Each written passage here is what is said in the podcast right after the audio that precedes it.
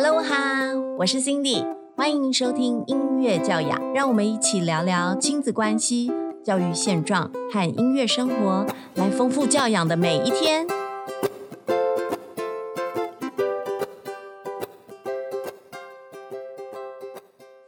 Hello 哈，欢迎收听音乐教养，我是 Cindy，你在家吗？我乖乖在家哦。连续好几个礼拜都是这样跟大家问候。今天我们要分享的主题是疫情之下的教育与学习，孩子们的失与得。音乐是学习还是生活？从二零二零年到二零二一年，COVID-19 新冠肺炎这个名词，应该在全球新闻或是关键字搜寻中占了很大的比例。这个影响全世界的病毒。从二零二零年开始扩散到全球，世界五大洲的地区几乎无一幸免。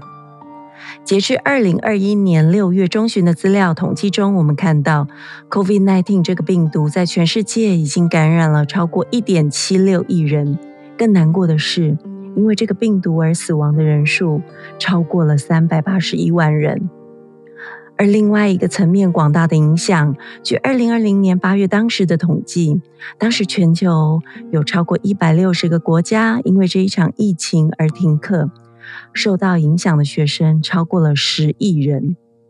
而身处在台湾的我们，原本总是觉得停课或是远距教学全然的与我无关。然而，从二零二一年五月，也就是上个月开始变化的疫情，也让我们开始停课了。台湾停课不停学，实行到现在大概一个多月。从开始的兵荒马乱，到现在渐入轨道。幸运的是，台湾停课的时间发生比较晚，而全球的疫苗也陆续开发出来。身在台湾的我们，其实有很多各国在停课时让学生继续学习的潜力可借鉴。这一集的音乐教养，我们分别访问了三个身居在世界上不同城市的家长，分别是在奥地利维也纳的妈妈雅文，Hello，大家好；在马来西亚吉隆坡的爸爸 David，Hi，Cindy 老师好，大家好；以及台湾的在地妈妈 Julie，老师好。这三位家长跟我们分享他们在 Lockdown 封城或是居家防疫期间亲子之间相处的状况。学校正课上课的方式，以及才艺线上学习的情况，还有音乐在这一段生活期间带给他们的影响力。首先，我们和在欧洲地区的朋友聊一聊。欧洲是二零二零年新冠肺炎比较早受到严重影响的区域。居住在奥地利维也纳的雅文，他们一家四口，两个孩子正值中学阶段，从二零二零年开始就面临了停课。到最近，奥地利的疫情状况比较稳定了，开始解封，恢复正常生活。在线上学习这一块，奥地利必定累积了比我们更多丰富的经验。想请教在维也纳的雅文，跟我们分享在封城期间，政府、教育单位和学校方面对于孩子们线上学习的实行方式，还有配套方案。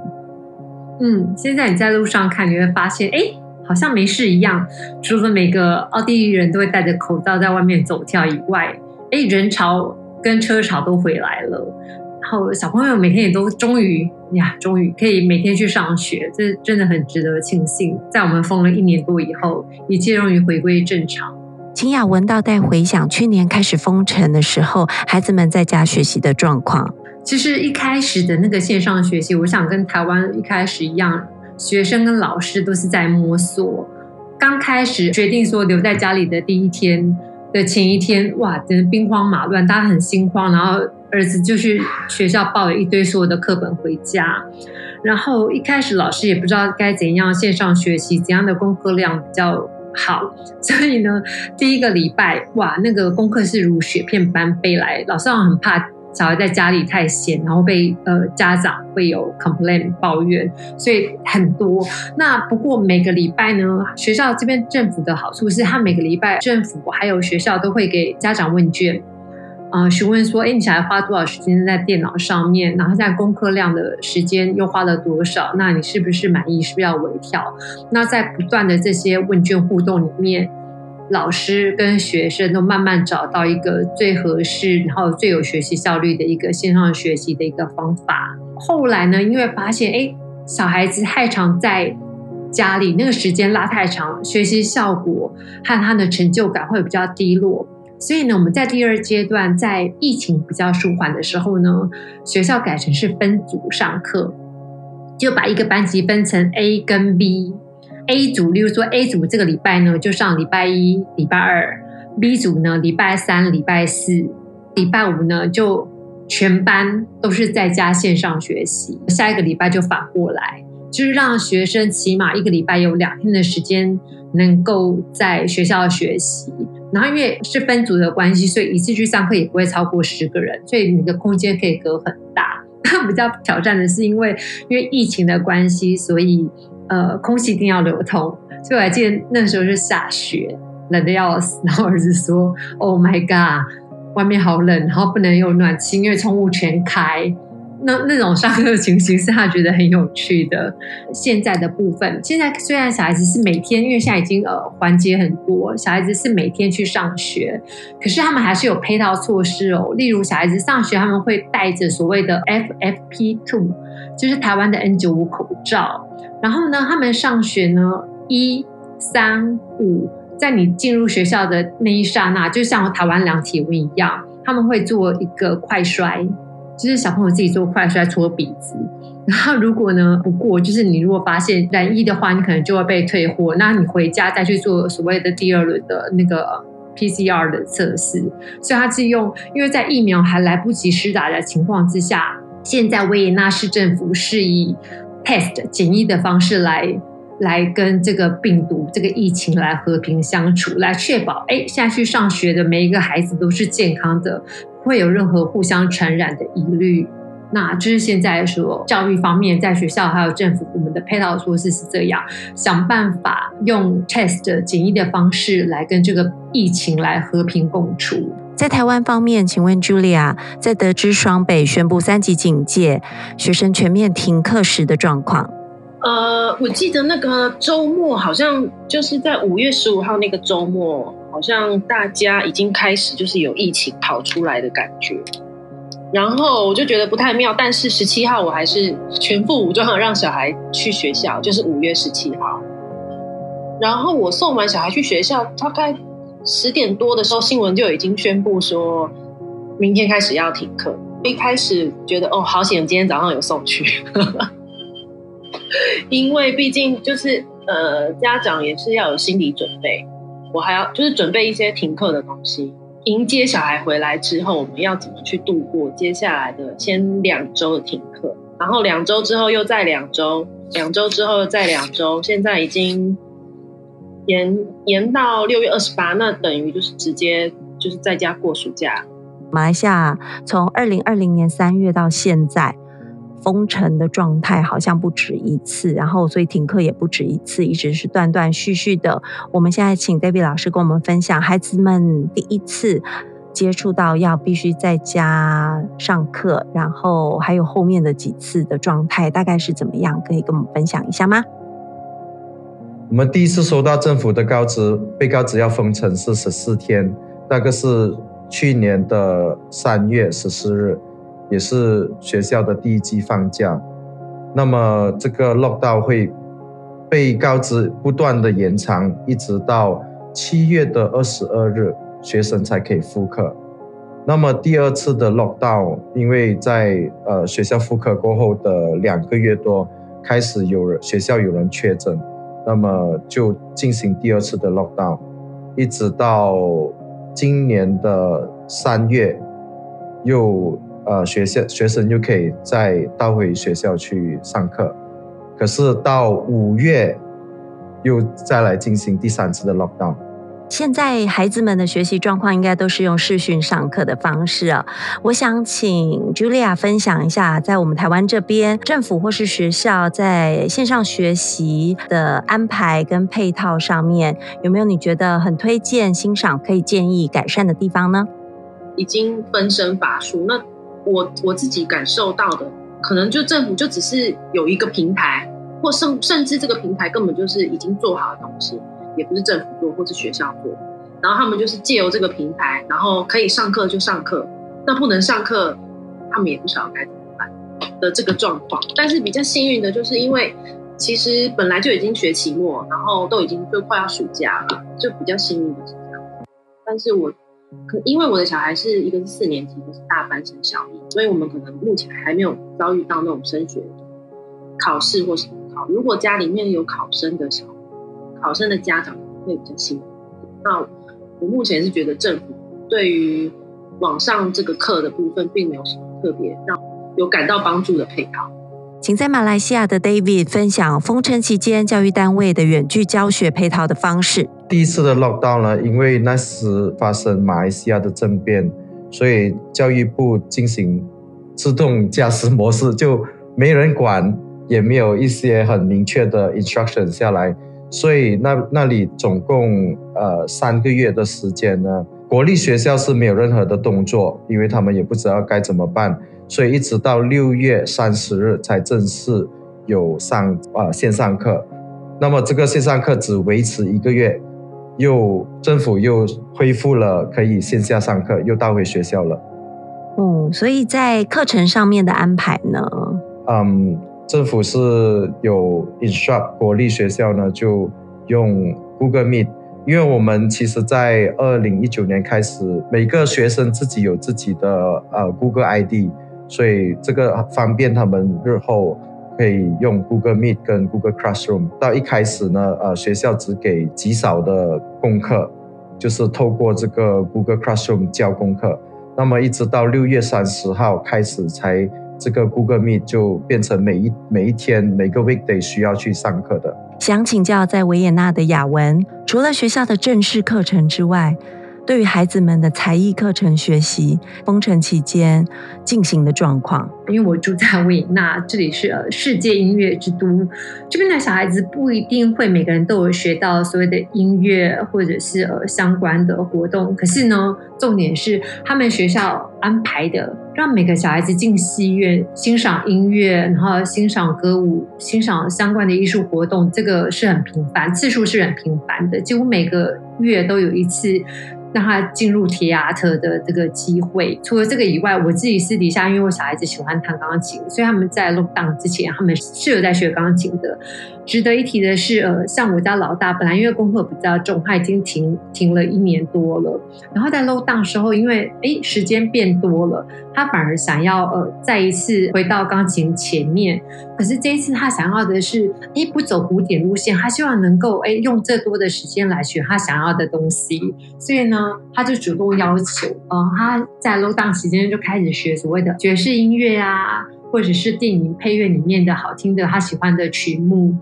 然后呢，在 lockdown 的一开始，所谓这个 preva 这私人的这个呃音乐才艺课程，一开始是没有，因为大家都在家里不能出去。可是到大概第二阶段的时候比较舒缓，然后。政府有有宣布说，哎，Prepa 这些课程还是可以去进行的，因为你是一对一。那上课的时候就互相还是戴着口罩，这是 OK 的。那其实现在整个 lockdown 期间，奥地利的这个方式，那我觉得对小孩子来说最大的冲击就是，他们本来每个月都可以去陪阿德去欣赏的一些呃艺术活动，就因为这个疫情而不能进去。那政府的嗯给的一个替代方案就是，既然你不能够进戏院，好，那我就把这些节目呢录下来，我在电视上面公开播放。或者在网络上面有及时的一样播放，让小孩子你还是有那个管道，可以不要跟你原来的生活哈，你本来习惯的义务活动相去那么远，那这是呃政府给的替代的一个方案。太好了，因为我们课后的这个钢琴课程呢是 pre 发的，私人的，政府有说一对一的是 OK 的，希望大家是戴着口罩上课。除了一开始就是严峻的紧紧封锁的时候不能够去上课，后来比较舒缓以后，就是正常每个礼拜都去上课。然后这是课后的部分，可是像学校的音乐课，我就觉得老师的挑战很大。在马来西亚这一边呢，嗯，在于。课外活动那里呢，其实一开始，呃，各个学院都有继续的进行。那么家长也呃有让孩子去上这个才艺班，可是呃学生的流失大概是在一半了。因为我本身是开这个音乐学院，我所看到的是大概会流失一半的学生。当转换成线上的时候，呃，音乐还是会用呃 Zoom 跟 Google Meet 比较多。那么我们发现 Zoom 的话，我们要去在 Audio Setting 那里做一些调整，去让让那个声音更好听。然后呃，在于 Software，我们可能会用比较多的软体，比如说呃线上的 Tuner。线上的节拍器，这来帮助我们呃做更好的这个教学。Julia，可以请教，因为我知道您的孩子其中呃女儿的部分是上音乐班，所以她应该有数科，或者是她有在做其他的音乐学习。那在音乐学习上面，现在变成怎么样子的上课方式呢？反而是音乐学习的部分啊，我觉得老师，这样会不会被学科老师讨厌？因为学科老师也是很努力啦，但是。因为数数科，我就会明显感，因为一开始我本来是保持着就是观望的态度，想说到底是因为一开始只有宣布两个礼拜，所以老师也建议说我们可以之后补课，或是你想要试试看线上课。那首先我是不想要就是影响或是麻烦到老师之后补课，所以老师既然有提出他想要试试看线上课，我就也答应老师。然后第一次上课之后，我觉得。线上课程上的还不错哎，效果还不错哈。对，因为反而老师更认真了。然后因为小孩子觉得，也不是老师平常不认真啦，就是说 老师也非常的专心，因为老师要很认真的去隔着电脑跟荧幕去看小朋友的动作，然后跟他们的声音。那我觉得那些老师真的很厉害，因为他们就是戴着耳机，然后音不准那些，他们还真的都全部会抓出来，甚至于谱啊那些，他们之前。备课的时候都会非常认真，然后小孩子因为也很新奇，其实小孩子在还没有接触到网课之前，我们是不会让小孩动电脑这种东西的。就是第一怕眼睛坏掉，第二就觉得你会不会弄坏，因为觉得不需要。但其实我知道国外就是小孩子是很小就开始习惯用电脑来辅助他们学习，然后所以他们第一次用电脑这样上课，他们反而小孩子也超认真，因为我的小孩从之前就是。一直都有在学才艺，然后除了音乐部分，在体育上面也有学，还学一个围棋。疫情发生之后，发现只剩下音乐可以留下来了，围棋没有继续。我不晓得是不是围棋一定要在围棋教室才会有那个氛围让他想下棋，所以围棋课老师并没有要求。然后体育课更不用说，因为完全不能够出门嘛，所以就剩下音乐可以留下来。所以是我是押对宝，就是才才艺课的部分，音乐一直都没有停下来。然后老师也非常积极的，就是不管是什么课，我都要上。上完视讯课以后，还会把刚刚的曲子老师再拉一次，然后录给我。像弟弟现在虽然是大班，他的小提琴课老师每次都上完课以后，然后又重新录了一次，所以他现在的练琴时间已经就快要跟姐姐差不多。我想借有这一集节目哦，因为刚好可以访问三个在地球上不同地点，而且真的距离也还蛮遥远的家长们。我想请问，为什么想要让孩子学音乐？您当初的初衷是什么？好大的题目哦，因为比较没有什么胸怀大志啊，然后让小孩多都会呃成为多厉害的音乐家，我反不是这样哎。我只是希望说，呃，他们能够呃，在一成不变的生活里面有别的出路。然后呃，不过我觉得真的有达到我要的的期待。举例来说，他们常常他们现在会去弹琴，都是因为念书念的烦，然后觉得例如说卡关了，他们就去弹个琴，然后弹个。十五二十分钟也好，然后就转移注意力，让自己开心，然后再回到书桌前面做他们原来卡关的事情。那这是我的初衷，就让他们有另外一个出路，就这么简单。因为女生嘛，我就想说这样子可能会有气质一点，然后再加上我自己本身也有在学，所以我可以陪着她一起练。然后我自己也想要再进修，所以让她学。然后中间的过程就是有苦也有乐。这时候我又会想到说，等到以后他长大了，今天不管他是不是走向专业的这条路，我希望音乐可以一直伴随着他，让他不管快乐或难过，都有一个人，就是都有一个东西一直陪着他，就不会背叛他，因为是他的东西，就是他一辈子的财富。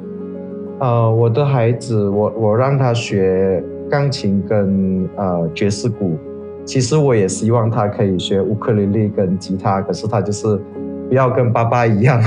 所以他就啊选择这个钢琴跟爵士鼓。那么其实钢琴跟爵士鼓也是我想啊想要他学的，因为毕竟我小时候没有那个机会可以学。那么我的太太也非常的喜欢会会玩音乐的小孩，啊会玩尤其是钢琴跟爵士鼓。那么钢琴的话。就感觉好像有点像周杰伦啊，很很有很帅。那么打鼓的也很有型，很 rock。在居家防疫期间，亲子之间几乎二十四小时相处在一起。而音乐在家庭中担任有什么样影响力的角色呢？我的小孩目前还就是非常快乐的跟我在一起，就还没有邻居去打电话说有家暴这件事情。很可爱的就是像。弟弟有时候会突然唱起歌来，他会开始哼起一些乐句，然后我就发现他的乐句是姐姐现在拉的曲子，然后姐姐就会跟他一起背背这个曲子，然后后来弟弟就会说：“你看我都会背你的曲子。”姐姐说：“我也会背你的，你以为我不会吗？”所以他又开始背弟弟的曲子，然后他们俩就一直轮流背来背去，虽然都不是那种流行歌曲，就是你知道，就是古典乐。但他们就是哼唱的都是那些世界名曲啊，我就觉得我不晓得有没有人可以理解我的那个这个好笑的点。太开心了！如果我是妈妈，我看到这个场景，我会非常的开心感动。呃，音乐在疫情的时候真的是非常的重要，对我来说是非常的扮演非常重要的一个角色，因为我们在疫情的时候，呃，我有跟我孩子一起玩音乐。那么我的太太跟女儿也有跟我们一起，就是我们弹琴，他他们唱歌。那除了这个乐器方面，那么我们也有在家唱 K 歌，有用收费来唱 K 歌，看下谁唱的比较好。非常棒哦，这是另外一种家庭共同的兴趣的感觉。因为在 lockdown 期间，然后我觉得大家的情绪都很紧绷。啊然后还好，我们家小孩子在这个段期间，嗯，钢琴老师给他们的曲目也都让他们可以自由的选择，所以他们开始可以弹一些，比如说他们喜欢的歌，例如说动漫里面的主题曲，或者是电影配乐里面的呃歌曲跟曲目，然后这样可以达到所谓抒发。因为 lockdown 期间那个紧绷有时候真的会让人家想要尖叫，可是当他们落到钢琴前面的时候，弹完以后，哎，很奇怪耶。整个家里的情绪就是是很自然而然就 calm down 下来了。那这是我以前所没有想过的，因为你让小孩子学音乐的时候，你根本不知道会有二十四小时紧紧上手的这一天，更不知道会有情绪那么紧绷的时刻。那音乐在这时候发能发挥的作用，是我们以前从来没有想过的呀，还蛮庆幸他们有这样的一个机会，然后借由音乐能够在这样子紧绷的状态之下，能够找到一个。出路跟出口，请给我们台湾的家长们，尤其是正在陪孩子学习音乐的家长们一些鼓励和建议，好吗？我觉得啊，我很能够跟你们呃分享的是，其实这一次的疫情是一个危机，可是也是一个转机，让你有机会用不一样的眼光来看你们的生活。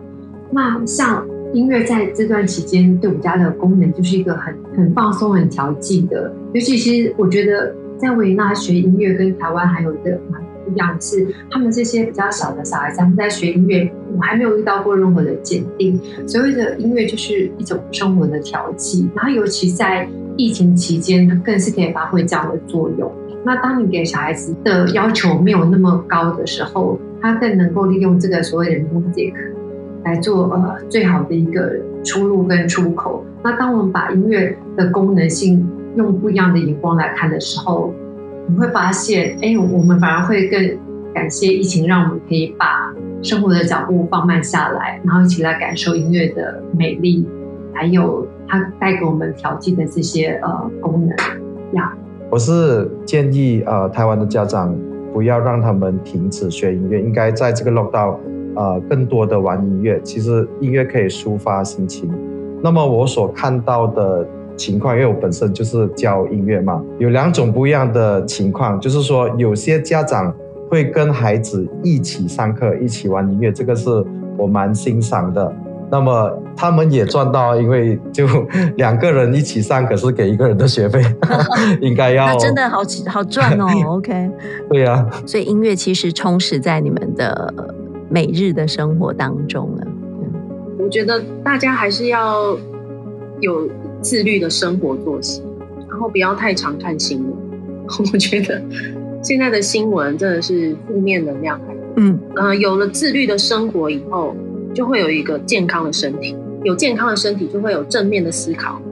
而且我们也是要准备健康的身体去施打将来可能到达的疫苗。但是我觉得就是，嗯，我每就是像我一开始也会跟自己讲说，我可以的，我可以的。但其实也不要太勉强自己，就是有时候就是要松弛有度嘛。像我一开始太积极，因为我以为只有两个礼拜就停。所以前两个礼拜我都非常积极，然后所有的事情都非常按部就班，然后每天都照表操课。但是结果后来要延长的时候，我有一点点小崩溃。我的朋友或是现在网上一定有很多文章告诉你，时候也是不用太逼自己，也不用太逼小孩，因为其实开心的父母才会有开心的小孩。然后你要有稳定的情绪，才会让你们二十四小时里面的品质越来越好。希望这一集的经验分享。能给目前正在线上学习迷雾中前行的家长们一些光芒与方向。更重要的是，让各位爸爸妈妈们知道，我们并不孤单。面对即将到临的暑假，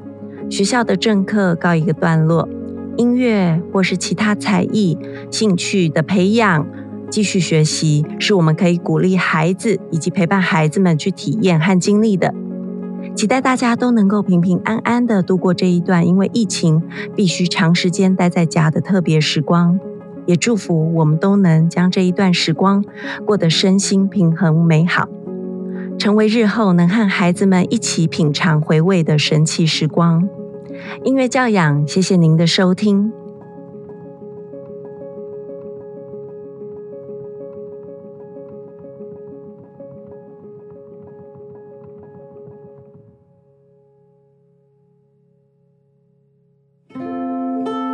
音乐导灵，